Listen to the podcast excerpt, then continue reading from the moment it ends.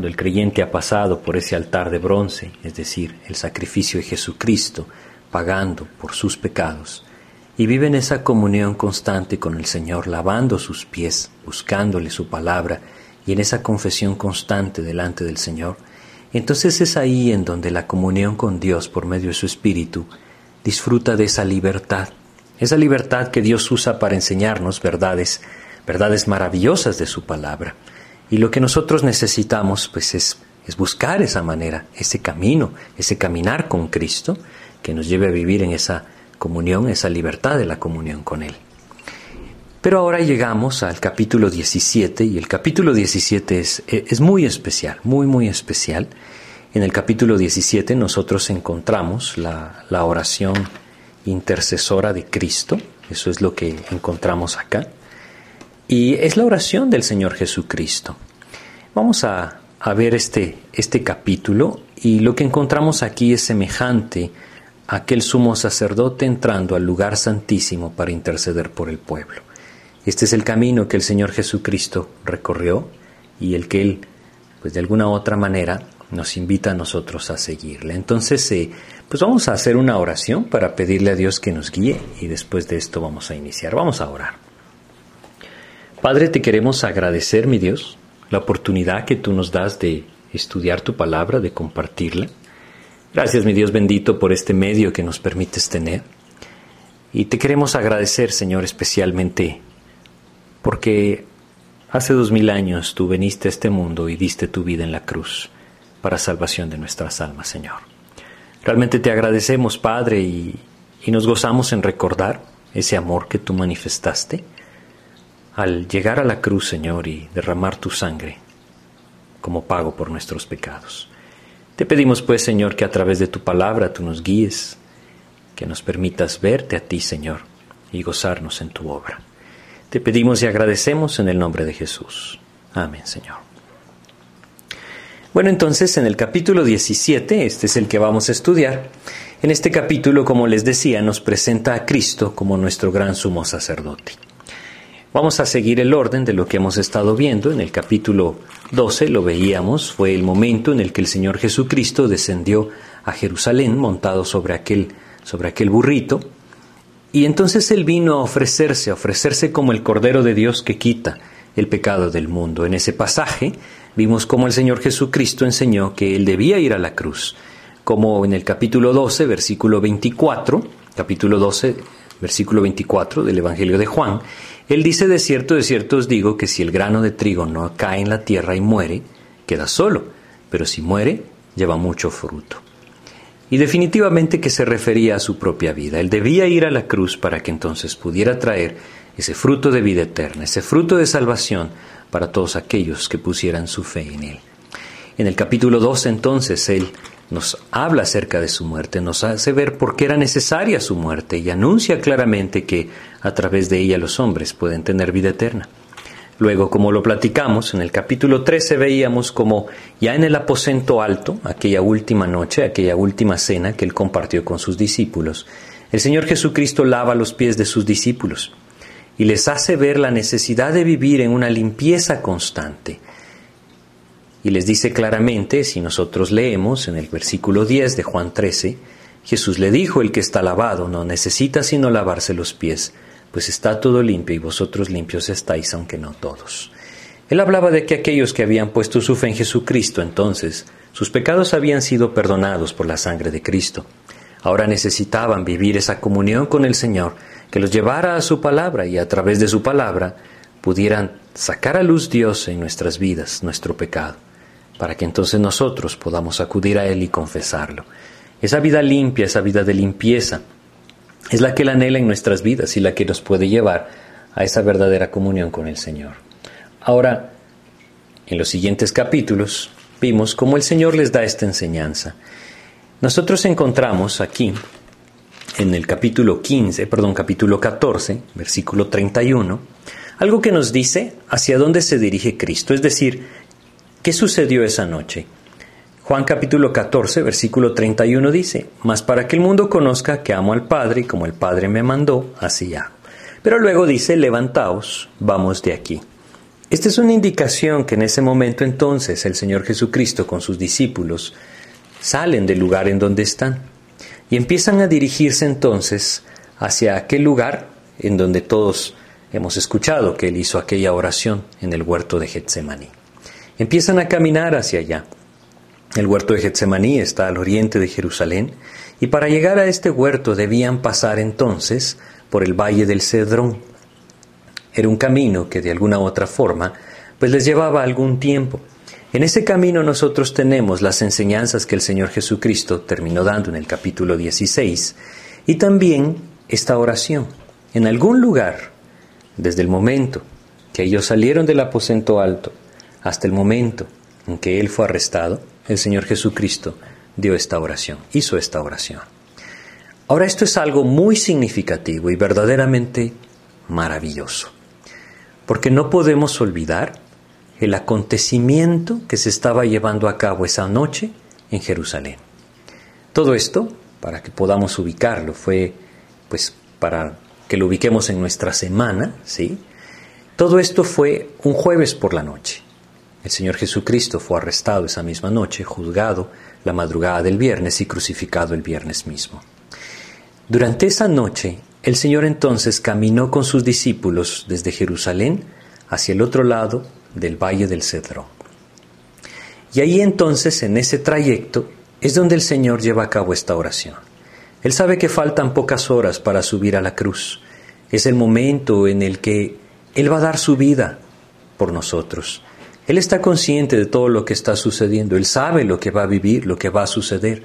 Hemos hablado como el mayor dolor producido en el corazón de Cristo no fue el maltrato físico o el castigo físico que él recibió, sino ese momento en el que nuestros pecados fueron cargados sobre sus hombros, y aquel Dios santo que se hizo carne cargaba sobre el pecado, sobre sus hombros el pecado de la humanidad. Esto entonces produjo una ruptura entre la comunión del Hijo con el Padre, y esto es lo que llevó su alma a esa profunda agonía. Él sabía que todo esto venía. ¿Y saben qué es lo maravilloso? Que entonces el Señor decidió hacer esta oración como una muestra de lo que había en su corazón, como una muestra para nosotros de lo que Él estaba viviendo en ese momento. Es un pasaje hermoso, un pasaje maravilloso, un pasaje que, que vale la pena tomarse el tiempo de estudiar, quizá de una forma más extensa que lo que hoy lo vamos a hacer. Y el propósito hoy es ver algunas partes de lo que nos manifiesta el corazón de Cristo. Es un pasaje que debería ser muy importante para la vida del creyente. Hace muchos años vivió un creyente, Juan Knox. Fue parte de la Reforma. Él fue uno de los que pues llevó la Reforma a Escocia y a parte de Inglaterra.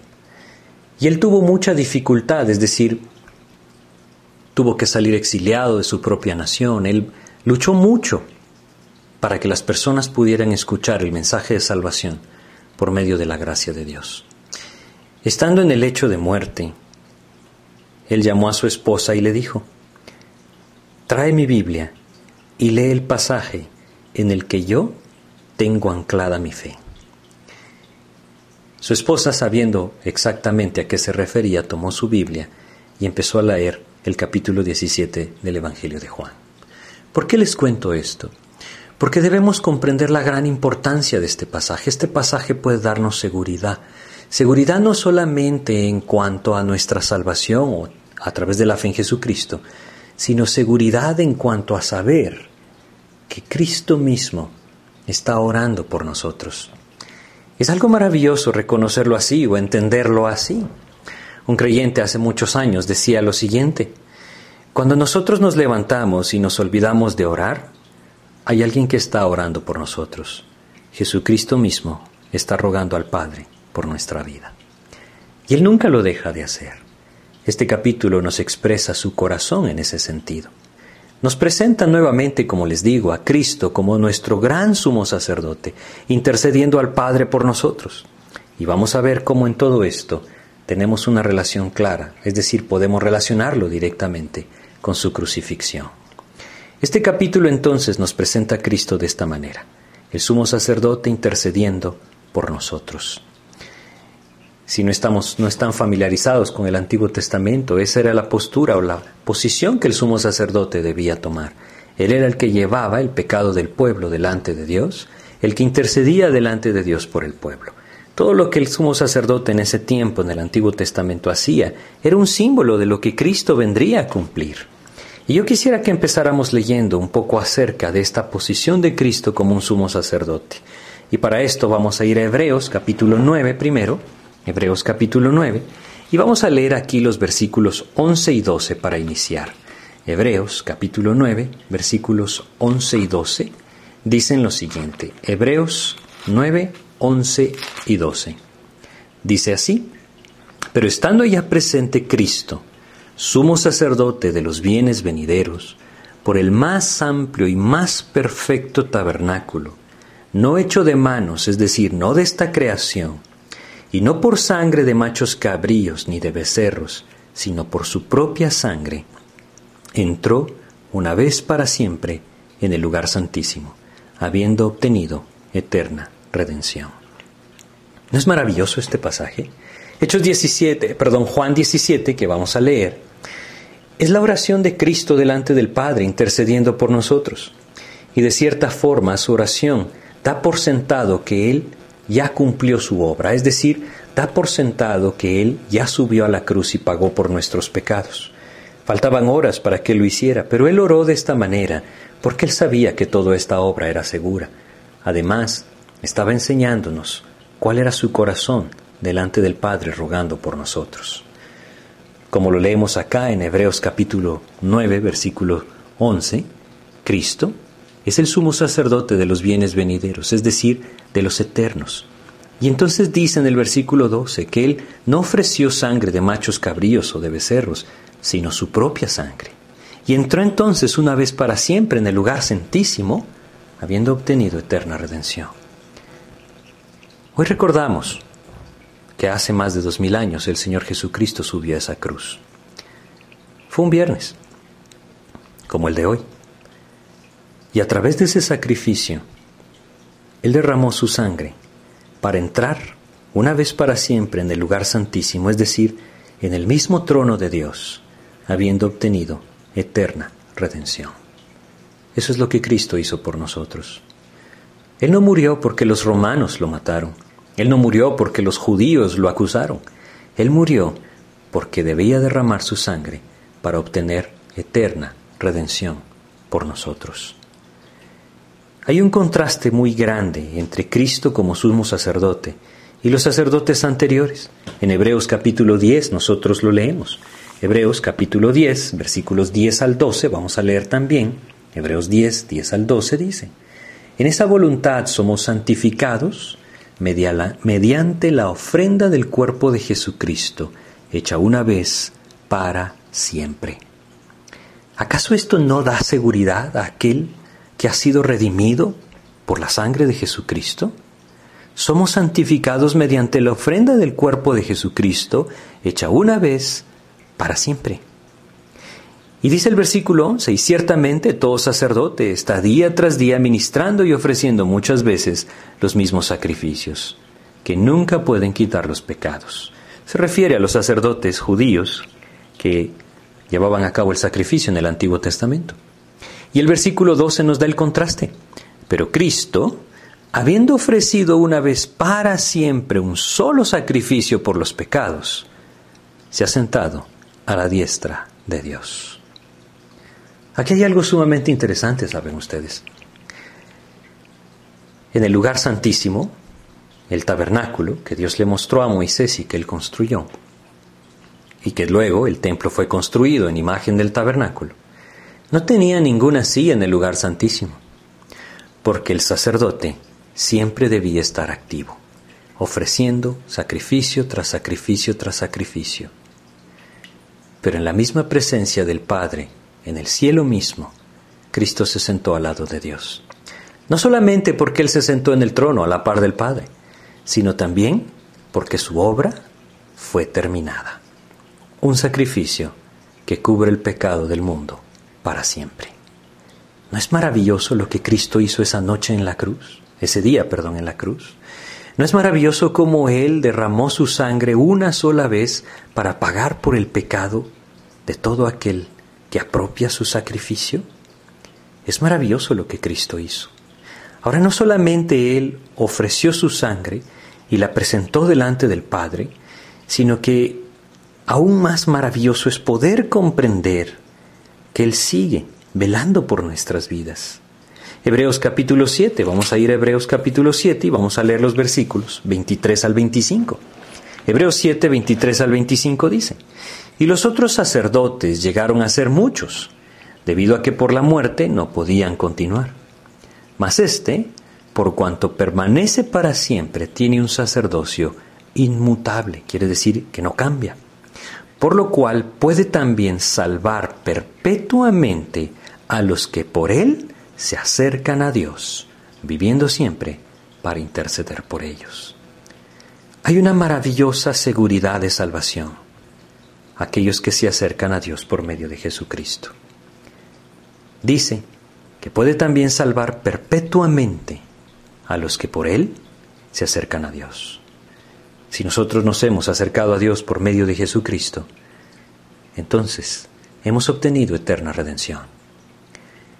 Pero si nosotros no lo hemos hecho, si alguno de nosotros está acercando a Cristo, o más bien busca acercarse a Dios, perdón, pero no por medio de Cristo, debemos entender que no existe otro camino. El único camino es Jesucristo. Él es el único que puede salvarnos perpetuamente cuando por Él nos acercamos a Dios. Y no solamente esto, sino que dice que vive siempre para interceder por ellos, por nosotros, por aquellos que hemos creído en Jesucristo. Y esta es la maravillosa verdad del intercesor. Primera de Timoteo capítulo 2 versículo 5 nos dice claramente, Primera de Timoteo capítulo 2 versículo 5 nos, nos dice claramente lo siguiente. Hay un solo Dios y un solo mediador entre Dios y los hombres, Jesucristo, hombre. Aquel que se acerca a Dios por medio de Cristo no necesita otro intermediario, porque solamente por medio de Cristo podemos llegar al Señor. Y solamente aquel que se acerca a Dios por medio de Cristo puede obtener esa perpetua redención de su alma, para siempre. Es una seguridad maravillosa de salvación. Todo este capítulo 17 de Juan nos habla de Cristo como ese sumo sacerdote.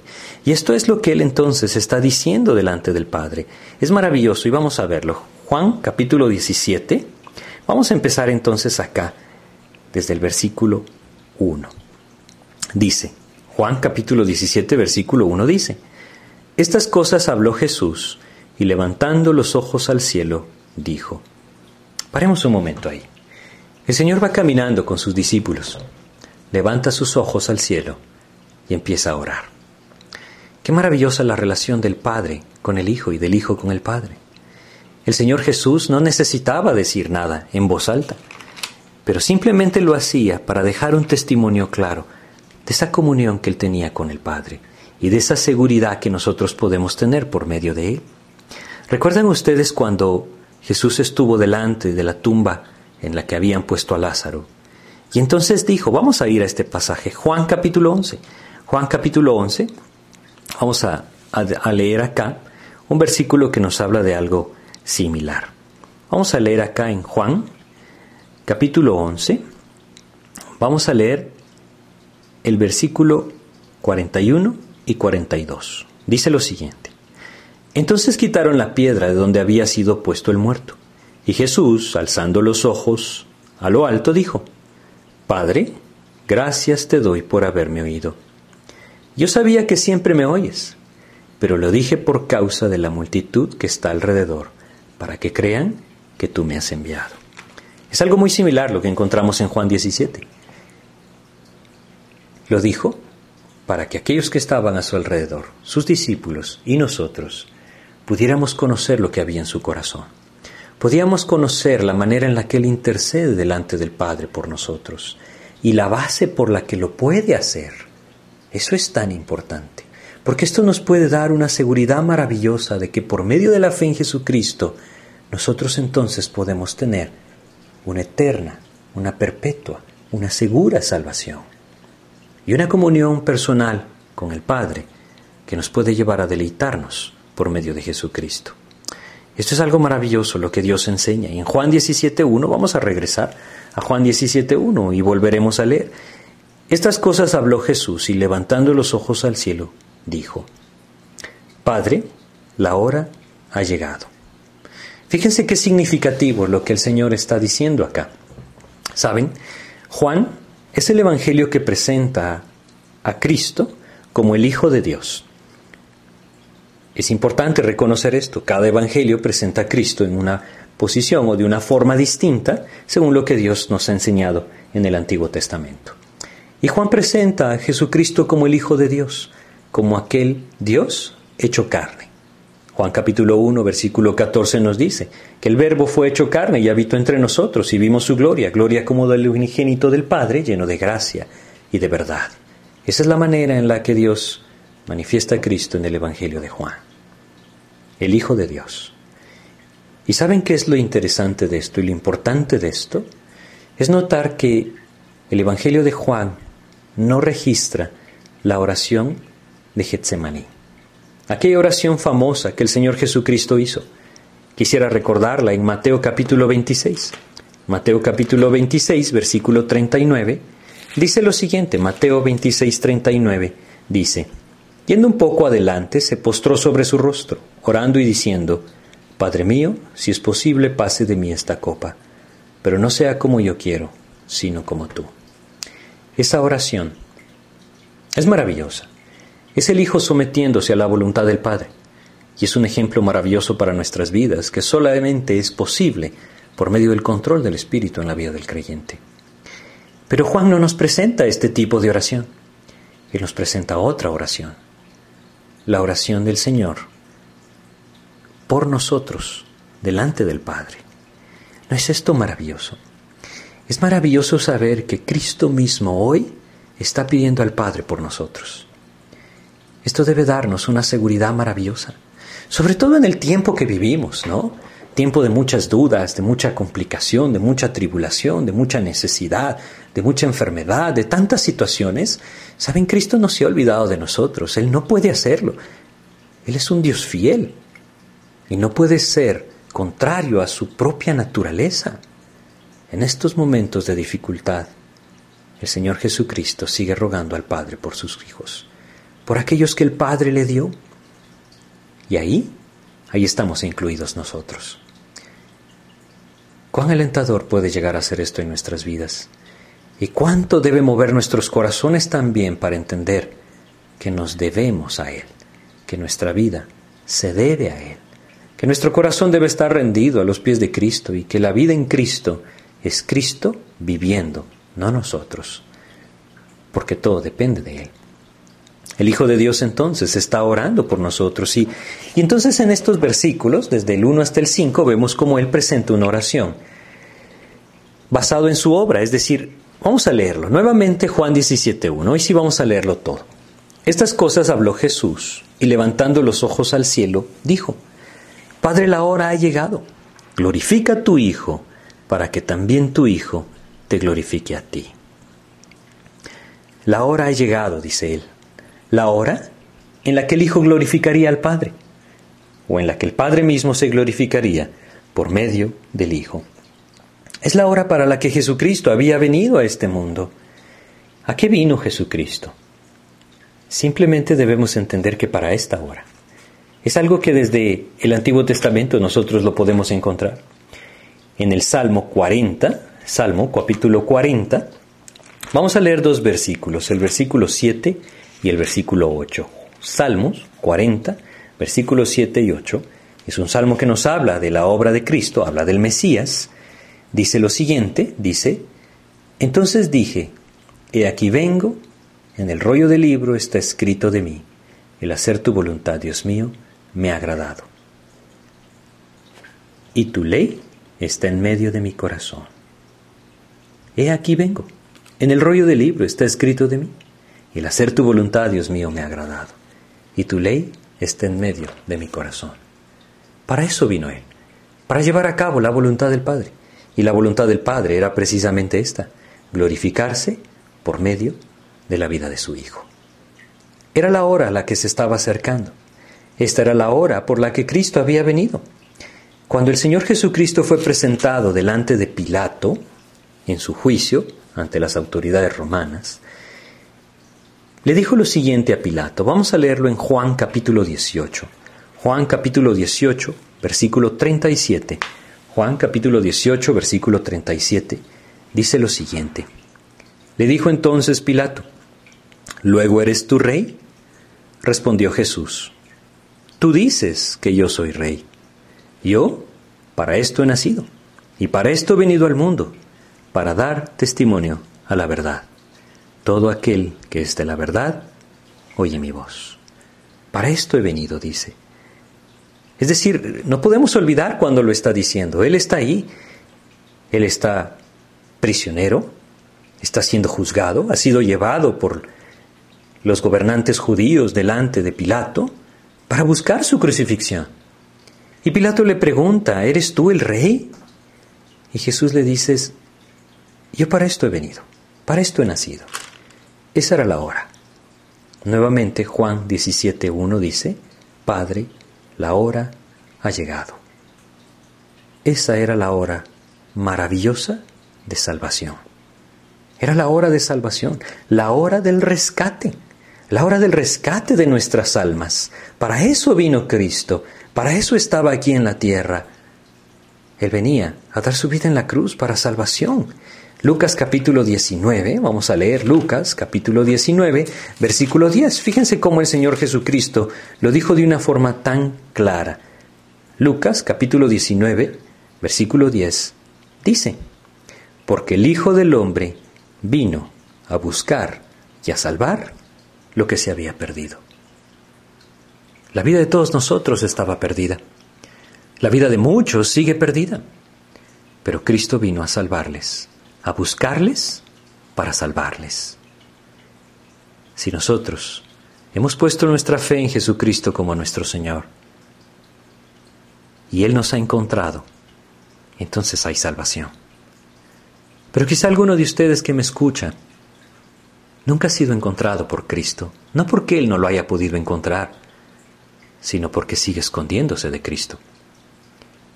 Cuando Adán y Eva pecaron allá en el huerto de Edén, lo primero que hicieron fue esconderse cuando escucharon la voz de Dios. Eso es lo que el pecado produce en el corazón del hombre. Aquel que quiere vivir su pecado se esconde de la presencia de Dios y no quiere venir a la luz. Juan capítulo 3 nos dice lo siguiente. Juan capítulo 3, versículo 20, dice lo siguiente. Porque todo aquel que hace lo malo aborrece la luz y no viene a la luz, para que sus obras no sean reprendidas. Cristo vino a dar su vida en la cruz por cada uno de nosotros. Pero si alguno de nosotros no se ha encontrado con Cristo, quizá no ha venido a la luz, porque no ha decidido, no ha querido que su pecado sea reprendido. Entonces se está perdiendo de esta maravillosa hora de salvación. Y el anhelo del Señor, sin duda, es que vengamos a la luz, que encontremos esa salvación por medio de Él él ha venido a buscar y a salvar lo que se había perdido. Todos nosotros estábamos perdidos y solamente por su sacrificio en la cruz, entonces Él podía perdonar nuestros pecados y por lo tanto salvarnos. Mateo capítulo 20. Mateo capítulo 20, versículo 28. Otra forma en la que el Señor Jesucristo lo dijo muy claramente. Mateo capítulo 20, versículo 28 nos dice, como el Hijo del Hombre no vino para ser servido, sino para servir y para dar su vida en rescate por muchos.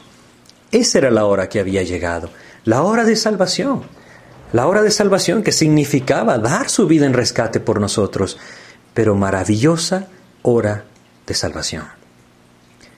Generalmente cuando contemplamos la cruz, contemplamos dolor, contemplamos sufrimiento, contemplamos tantas cosas que el pecado produce. Y a veces es necesario que lo veamos así. Pero en el momento que Jesucristo se acercaba a esa hora, Él decía, esto es lo que te glorifica, Padre. Glorifícate, Padre. Glorifícate a través de llevar a cabo tu plan de redención. Saben, no hay nada más maravilloso que la gracia de Dios. Entender que este plan eterno de Dios se llevó a cabo, no porque nosotros lo merecíamos, no porque nosotros pudimos llegarlo a ganar, sino porque Él nos amó. Nos amó de tal manera que quiso rescatarnos dando su vida en la cruz. Esa era la hora que había llegado. En Juan capítulo 17, cuando el Señor Jesucristo está pronunciando esta oración, faltan pocas horas para que Él suba a la cruz. Y es ahí en donde el rescate de nuestra alma sería dado. Él sería ofrecido. Y esto glorificaría al Hijo y entonces el Padre también sería glorificado. ¿Por qué serían glorificados? Por su amor y su gracia manifestada para salvación. Su amor y su gracia manifestada para salvación. Colosenses capítulo 1, versículo 14 nos dice, ¿qué será el pago? El pago de nuestro perdón, el pago de nuestra salvación. Colosenses capítulo 1, versículo 14, dice lo siguiente. Colosenses 1, 14 nos dice, hablando de Jesucristo obviamente, en quien tenemos redención por su sangre, el perdón de pecados. La palabra redención es importante entenderla. Es que alguien era redimido de la esclavitud cuando se pagaba el precio necesario para hacerlo libre. Eso fue exactamente lo que Cristo hizo en esa cruz. Él pagó el precio para que nosotros pudiéramos ser liberados de la esclavitud del pecado, para que nosotros pudiéramos ser liberados de la esclavitud que nos arrastraba constantemente a todo aquello que es contrario a la voluntad de Dios y que un día nos llevaría a la condenación eterna. Él nos redimió, Él dio el pago, y el pago tenía que ser en la cruz. Ahí entonces Cristo estaba siendo glorificado. Debemos reconocer que nosotros no somos más que pecadores redimidos por gracia. No hay lugar para la propia justicia acá. No hay lugar para las obras acá. Esto sería por completo menospreciar la obra de Cristo. Si yo pudiera alcanzar salvación por mis medios, ¿qué sentido tenía la cruz de Cristo? ¿Qué sentido tenía ese plan eterno de Dios trazado desde la fundación del mundo, como nos dice su palabra? No tendría sentido. Es por eso tan importante entender que somos pecadores redimidos por gracia. Quisiera que leyéramos Romanos capítulo 5 de Romanos y viéramos acá los versículos 8 y 9. Romanos capítulo 5 versículos 8 y 9 dicen lo siguiente. Mas Dios muestra su amor para con nosotros en que siendo aún pecadores, Cristo murió por nosotros. Y fíjense lo que dice el 9, pues mucho más, estando ya justificados en su sangre, por él seremos salvos de la ira. Nadie puede ser salvado de la ira por sí mismo, es solamente por él. Es por eso que el Señor Jesucristo dijo en esta oración que está pronunciando delante del Padre, para que nosotros podamos escuchar, Padre, la hora ha llegado. Glorifica a tu Hijo para que también tu Hijo te glorifique a ti. Ahí entonces el Padre se estaba glorificando a través de la obediencia del Hijo. Y qué maravilloso que es esto. Qué maravilloso es que nosotros podamos ser participantes de esa obra de salvación. ¿Por medio de qué? Por medio de la fe en Jesucristo. Ya lo vamos a ir viendo. Entonces Jesucristo empieza esta oración diciendo esto, Padre, la hora ha llegado, glorifica a tu Hijo para que también tu Hijo te glorifique a ti. Y en el versículo 2 de Juan 17 sigue diciendo, como le has dado potestad sobre toda carne, para que dé vida eterna a todos los que le diste. Aquí encontramos otra verdad del Nuevo Testamento, revelada también en las epístolas. La iglesia, es decir, ese cuerpo de creyentes, aquellos que han puesto su fe en Jesucristo, son el regalo del Padre hacia el Hijo.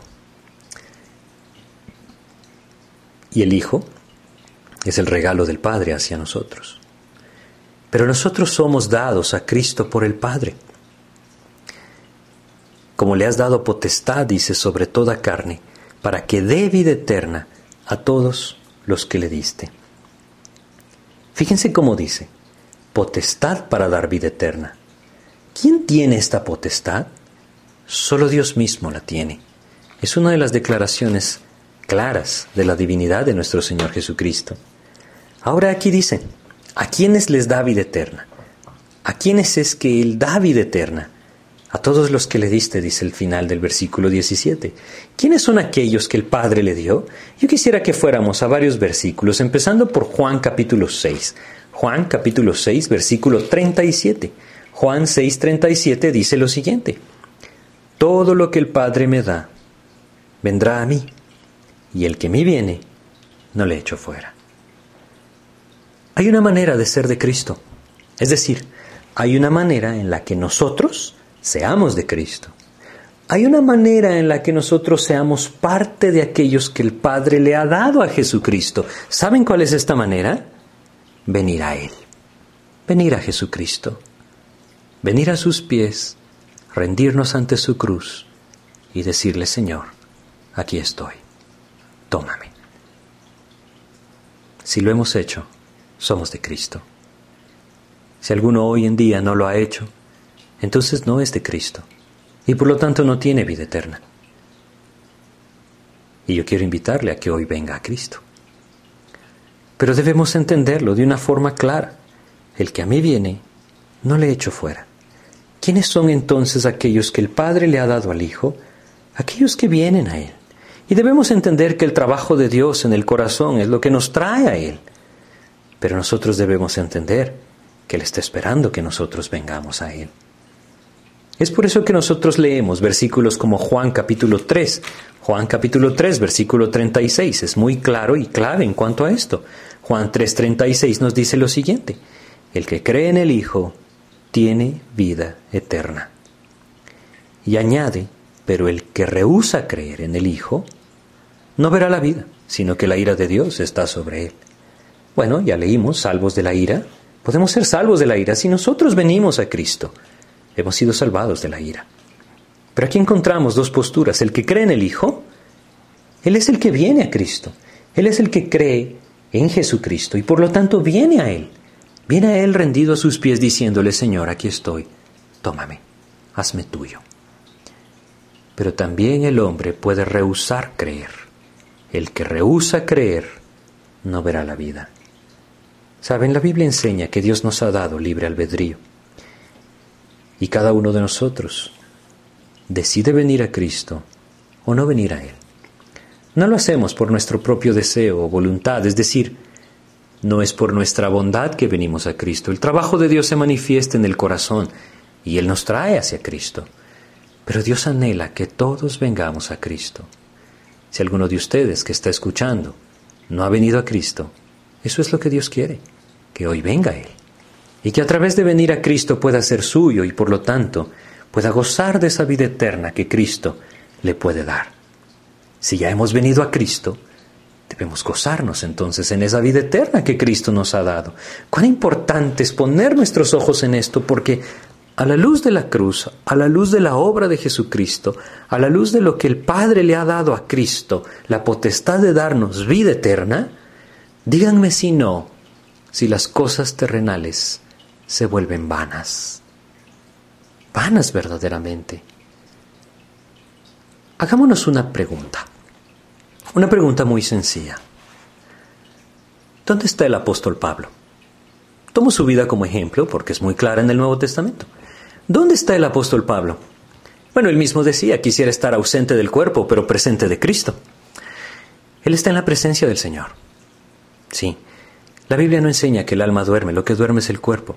Él lo enseña muy claramente y en 1 Corintios capítulo 5 es donde lo dice, pero más bien quisiéramos estar ausentes del cuerpo y presentes del Señor. Él está en la presencia del Señor. Aquel mismo ladrón, el Señor Jesucristo le dijo en la cruz, hoy estarás conmigo en el paraíso. El apóstol Pablo, ¿dónde está? En la presencia del Señor. Ahora veamos el contraste. ¿Dónde está Judas? Judas está en el lugar de tormento. ¿Cuál fue la diferencia en sus vidas? ¿Aquello que ellos obraron? Bueno, Judas fue parte de aquellas comisiones enviadas por Jesucristo a sanar enfermos, expulsar demonios, hacer milagros, llevar su palabra. El apóstol Pablo también fue usado por Dios. Pero no fueron sus obras las que significaron la diferencia, sino dónde estaba puesta su fe. Solamente la fe en Jesucristo puede salvar al, al, alma del hombre. Y durante todo este tiempo, desde que Cristo subió a la cruz, Él nos ha venido invitando por medio de su palabra a esto. Quizá pasarán muchos años, quizá Cristo vendrá pronto, no lo sabemos. Pero hagamos de cuenta que Dios nos va a dar 100 años más sobre la tierra. ¿Dónde estaremos? ¿Qué significado, qué valor tendría las cosas terrenales en ese momento?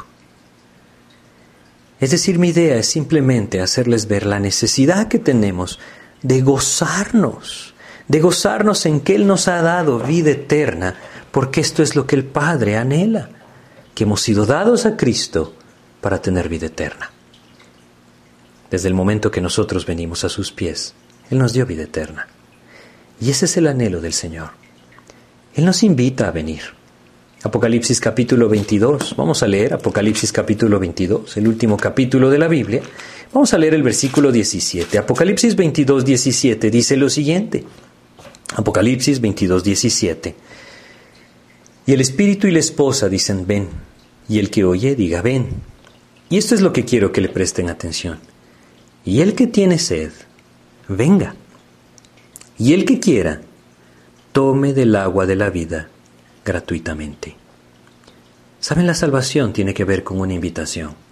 Una invitación maravillosa de Dios diciéndonos, ven, toma del agua de la vida gratuitamente. Ven a Jesucristo y tendrás vida eterna. Eso es lo que el Señor nos dice. Juan capítulo 7. Vamos a ir a Juan capítulo 7 y vamos a leer los versículos 37 al 39. Maravillosas palabras del Señor Jesucristo en aquel último y gran día de la fiesta. Dice Juan capítulo 7 versículos 37 al 39, dice lo siguiente.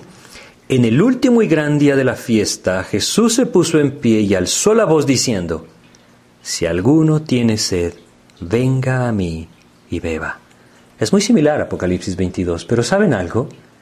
Para venir a Cristo debemos tener sed. Y yo creo que cada uno de nosotros, si realmente medita en su corazón, se podrá dar cuenta que es la sed, la sed del alma que en la que nos trajo a Cristo. Y es la sed del alma la que puede traer a Cristo aquel que no ha venido a Él. ¿A qué me refiero con la sed del alma? Este mundo solamente nos ofrece desolación. Este mundo solo ofrece, como el profeta Jeremías lo decía, cisternas rotas no retienen agua solo da placeres temporales que nunca saciarán la sed del corazón. Y tristemente muchos creyentes han caído en este engaño. Se han olvidado de la fuente de agua viva y han regresado a buscar agua al mundo.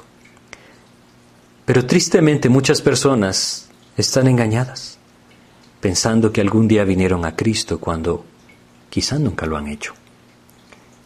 ¿Hay sed en nuestro corazón? Vengamos a Cristo. Vengamos a Él y dice el versículo 38, el que cree en mí. ¿Se dan cuenta? El que cree en mí, dice Él. Es bien importante que nosotros notemos esa gran diferencia.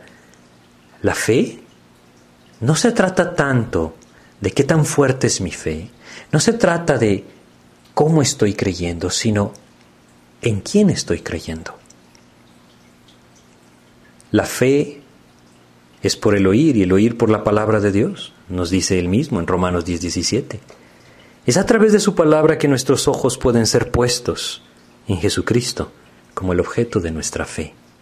Pero debemos ser muy cuidadosos en cuanto a esto, porque nuestra fe no puede estar en un ritual religioso del cual nosotros participamos y entonces pensamos que ya tenemos vida eterna. Nuestra fe no puede estar puesta en una congregación no puede estar puesta en la iglesia, en la pertenencia a algún grupo religioso. No, nuestra fe debe estar puesta solamente en Jesucristo, en la persona de Jesucristo. Es ahí donde hay salvación. Es por eso tan importante este aspecto que el Señor Jesucristo está presentando en su oración delante del Padre.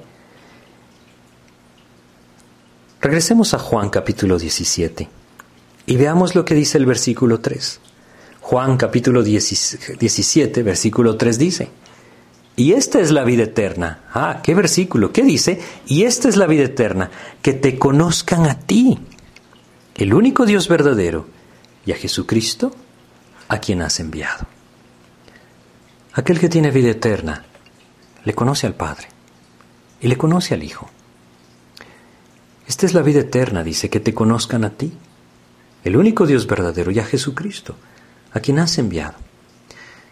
¿Quién puede conocer al Padre? ¿Quién, quiere, ¿Quién puede conocer al Hijo si no es solamente por medio del Espíritu de Dios, dado a aquel que ha creído en Él? Es decir, solo podemos conocerle por medio de su Espíritu, que mora en aquel que ha creído. Esa es la maravillosa obra de gracia que el Señor ha hecho en nuestros días.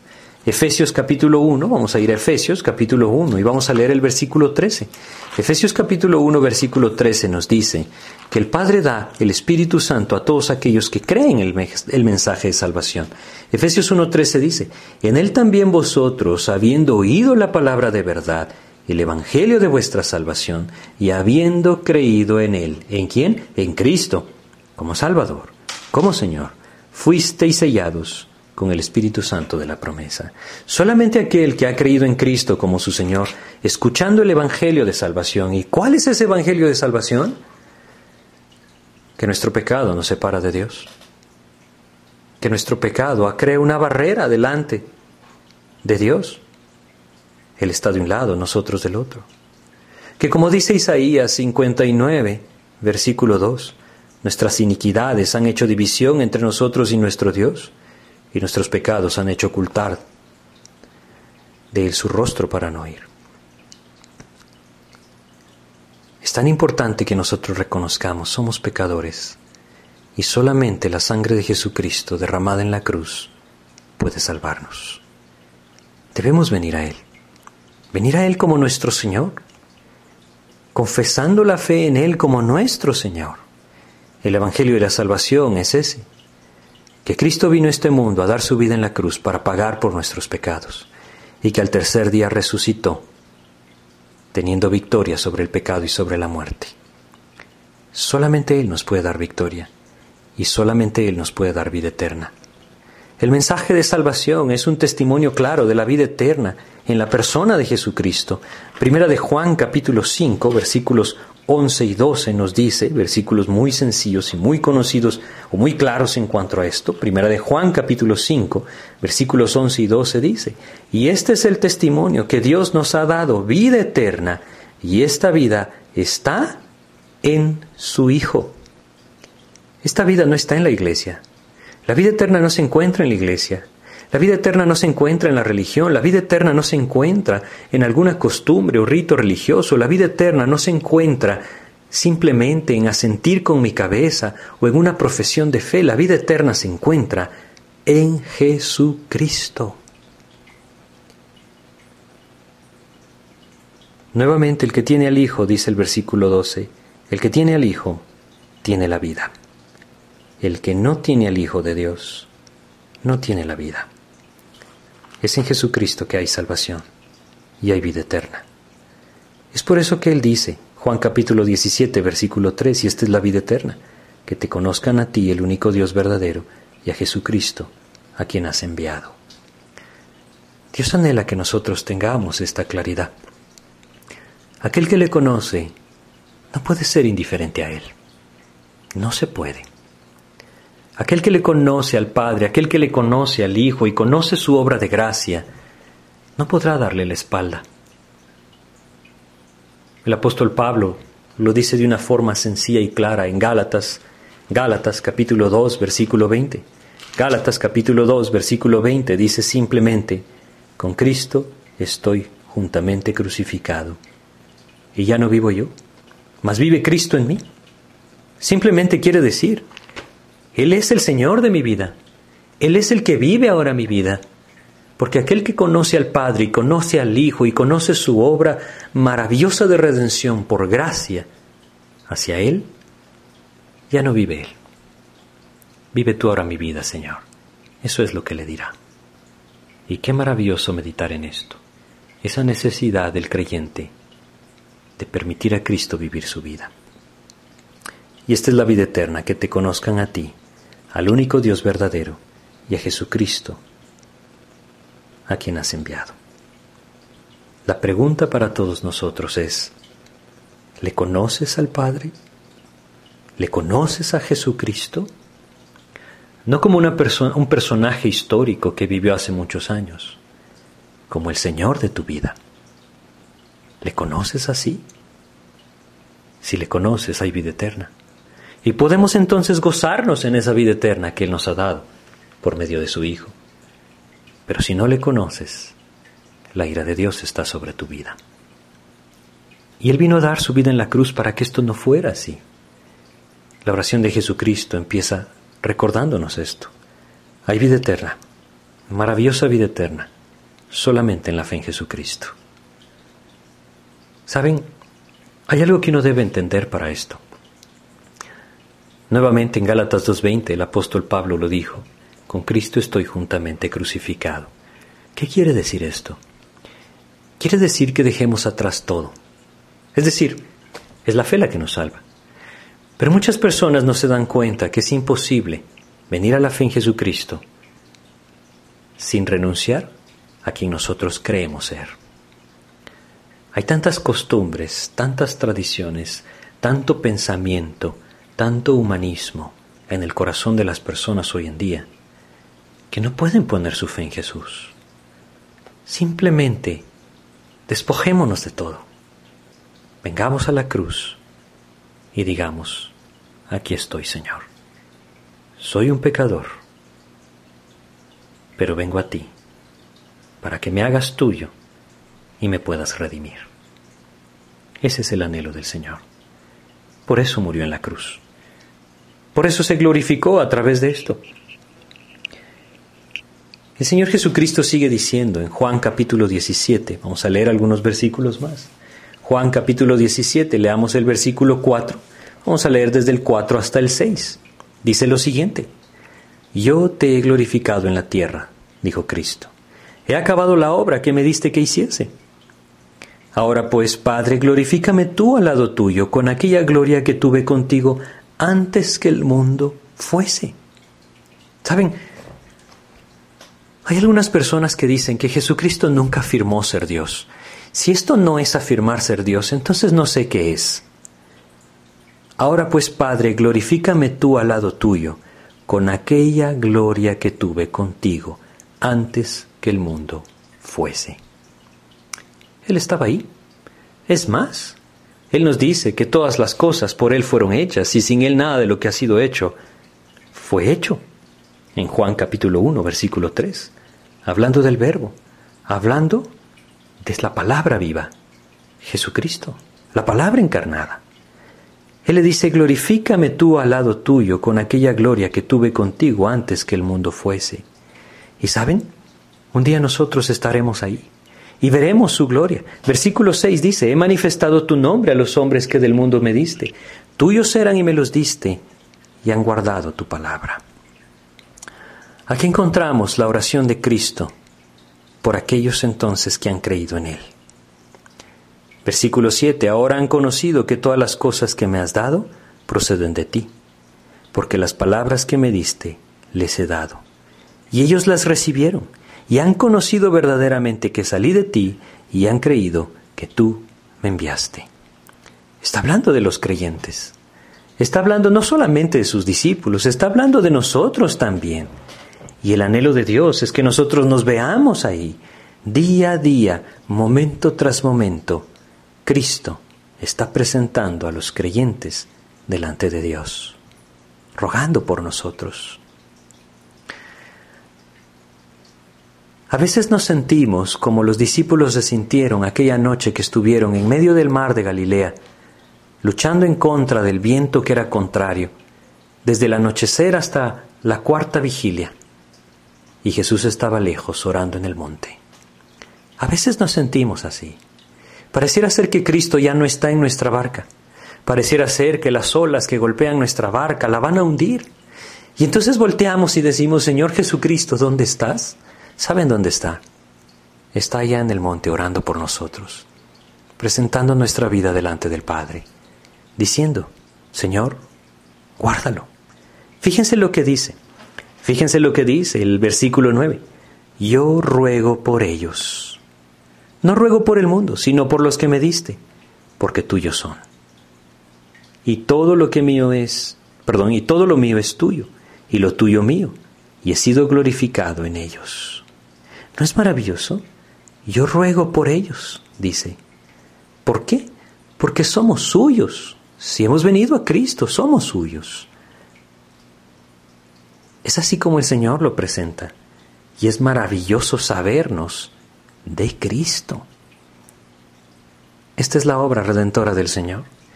Y en esa cruz hace dos mil años, Él la llevó a cabo. Él la cumplió.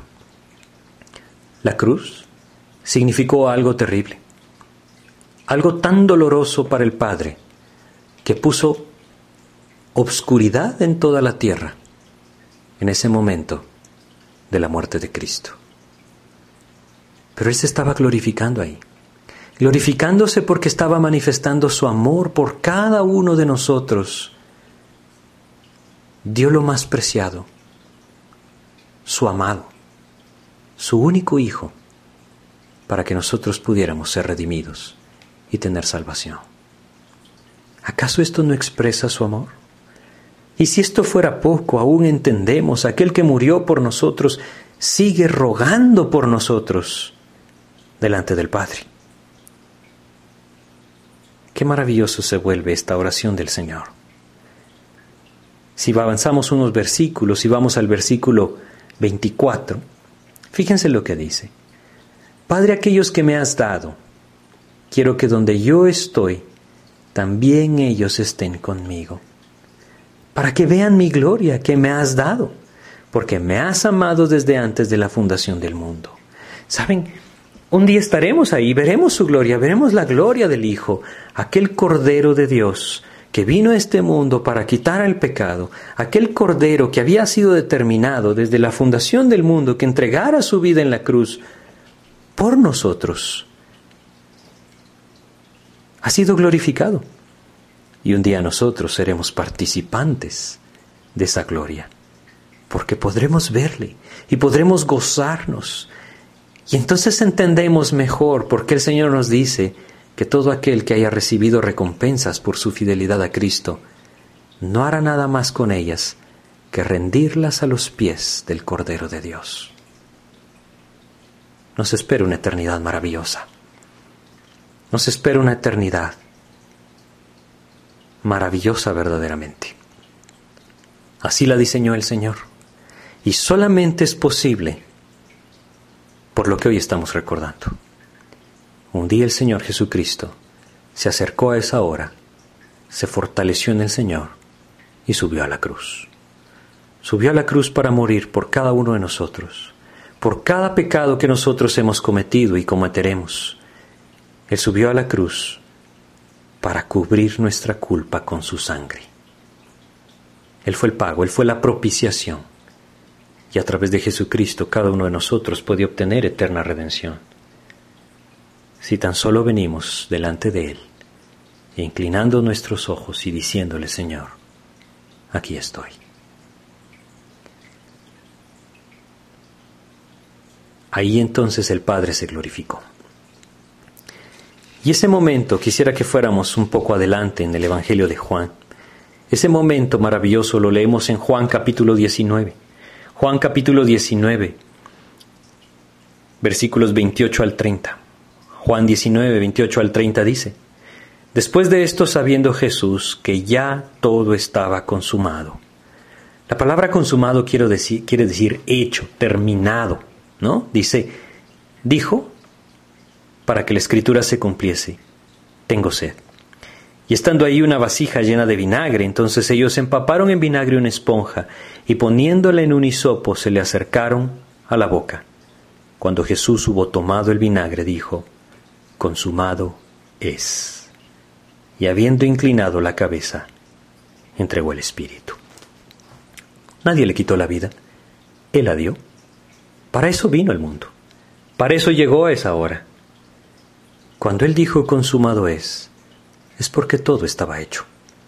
Es por eso que Él está sentado a la diestra del Padre, porque su obra está completa, su obra de redención está completa y puede ser nuestra, es decir, podemos apropiarla despojando nuestra mente de toda propia justicia, de toda obra que pensemos que nos puede ganar el favor de Dios.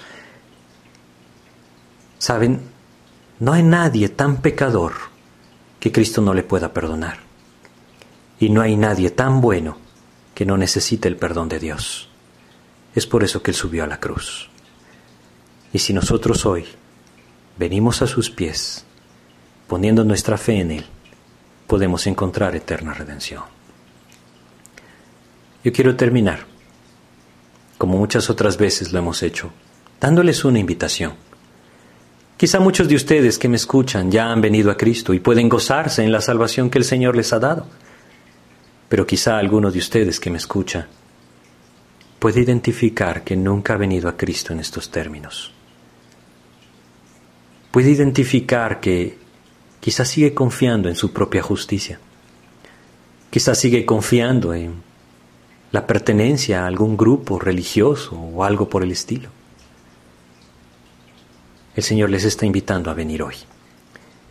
Y si alguno de ustedes quiere apropiar ese sacrificio de Cristo como pago por sus pecados en la cruz, viniendo a Él, diciéndole, no más, Señor, no más mi vida de pecado, yo quiero ser tuyo. Yo le voy a invitar que le diga estas palabras al Señor.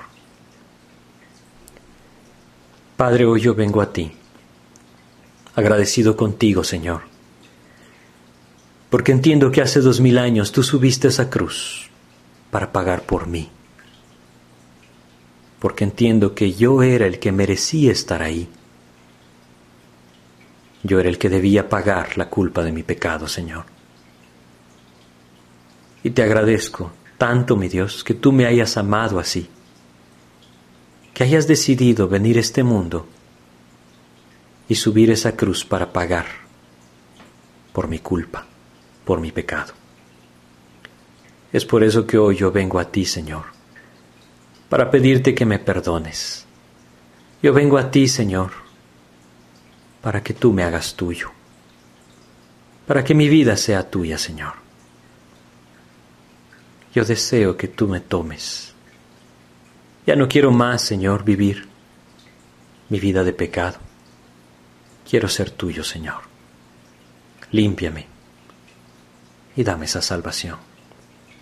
Tómame en tus manos, Señor, y dirige mi vida. Esta noche, Señor, yo pongo mi fe en ti como mi Señor.